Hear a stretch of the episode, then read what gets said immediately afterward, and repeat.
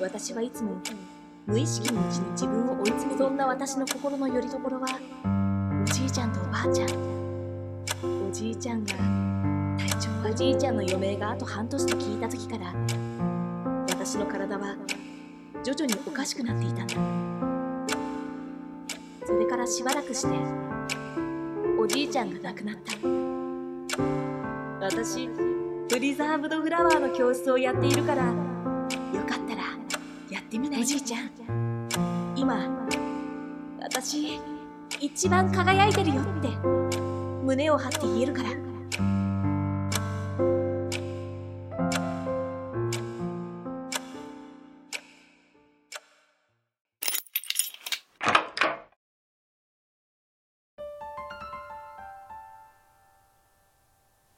前田由衣エピソード1私の心の拠り所。もっといい成績を。もっともっと頑張らなくちゃ。私はいつも無意識のうちに自分を追い詰めていた。正直家の生活は窮屈。うちは勉強ができて当たり前。そんな考えの両親。高校を卒業したら少しは自由になれるかな。そんなことを思いながら、両親に認めてほしい。頑張ってたら、何か必ずいいことがある。と、自分に言い聞かせて、勉強をただひたすらに頑張った。自分のやりたいことは見つからないし、いつも周りに合わせて自分を演じる毎日。本当は、そんな空っぽの一般論が正解、みたいな自分が好きではない。そんな私の心の拠り所は、おじいちゃんとおばあちゃん。二人はいつも何も気にせず、ありのままの私を受け入れてくれる優しい存在。二人と私とで旅行に行ったりするくらい、私は可愛がってもらっていたし、私も二人が大好き。直接は言わないけれど、気にしない気にしない。ゆいはゆいのままでいいんだよ。って言ってもらえているようで、その雰囲気がとても心地よかった。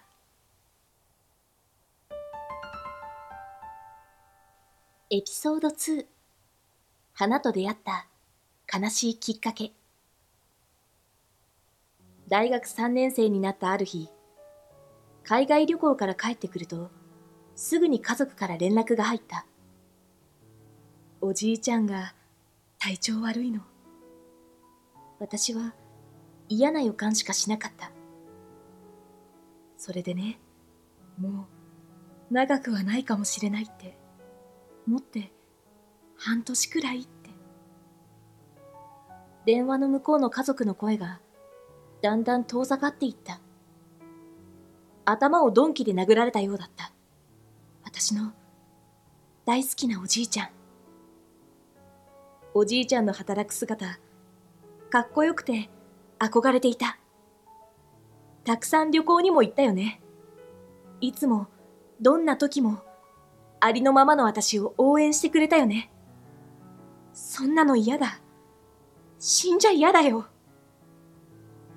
私は、それから毎日、おじいちゃんのいる病院へ通うことにした。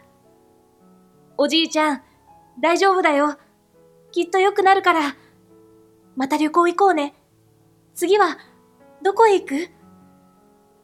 一生懸命励まして、おじいちゃんに元気になってもらうんだ。私は、咳喘息になった。おじいちゃんには風邪だってごまかしていたけれど、苦しくて電車にも乗れない。でも、おじいちゃんのためなら、どこへだって行けた。ある日、行きつけの美容院に行くと、いつもの美容師さんが鏡越しに深刻そうな目でこちらを見ている。どうしたんですか？と聞くと、ゆいちゃん、頭、脱毛しちゃってる。大きめのハゲができてるよ。大丈夫？そういえば、最近やたらと髪の毛が抜けるなと思っていた。まさか、ハゲができていたなんて。おじいちゃんの余命があと半年と聞いた時から、私の体は徐々におかしくなっていたんだ。それからしばらくして、おじいちゃんが亡くなった。私は心に開いた大きな穴を埋められず、毎日泣いていた。頭のハゲもどんどん大きくなるばかり。見かねて親戚が病院を紹介してくれたけど、悪性円形脱毛症と診断され、ホルモン注射を打たれて、されるがまま、なんとか生きていた。そんなある日、私を心配した親戚のおばさんが声をかけてくれた。私、プリザーブドフラワーの教室をやっているから、よかったらやってみない？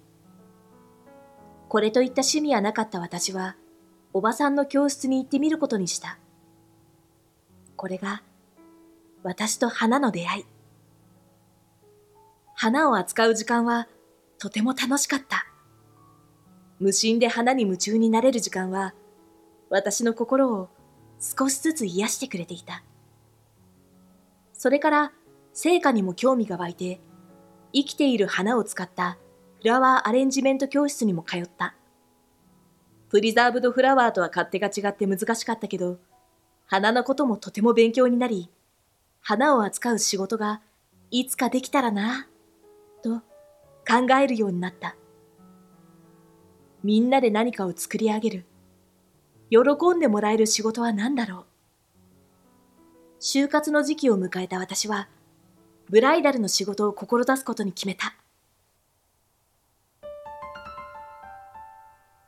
エピソード3色への関心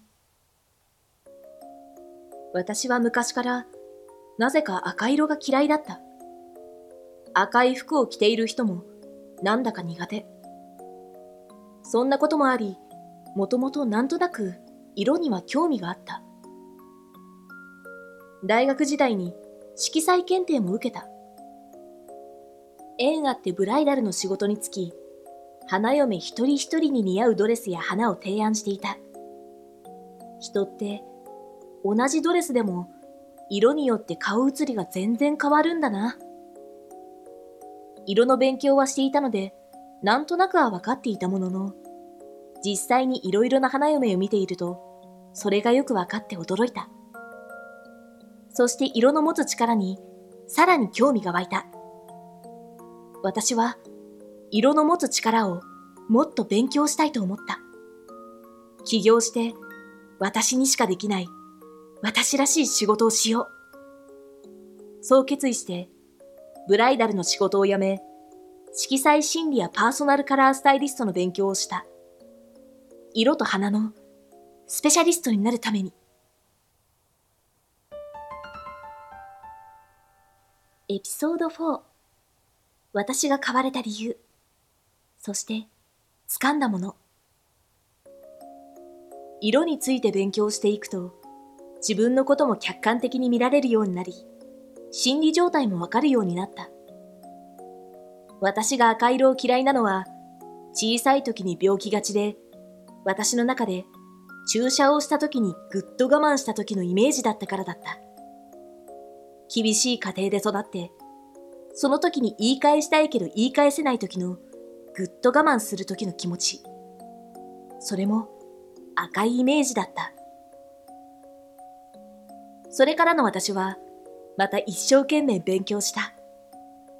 花屋で仕事も始めて、仕事しながら起業のための準備をして、色彩心理のプロの資格や、パーソナルカラースタイリストの資格も取った。その間に結婚もして、頑張りすぎて離婚してしまったりもした。けれど、いろいろな人の支えと協力で、ライフカラースタイリストとして仕事を始めることができた。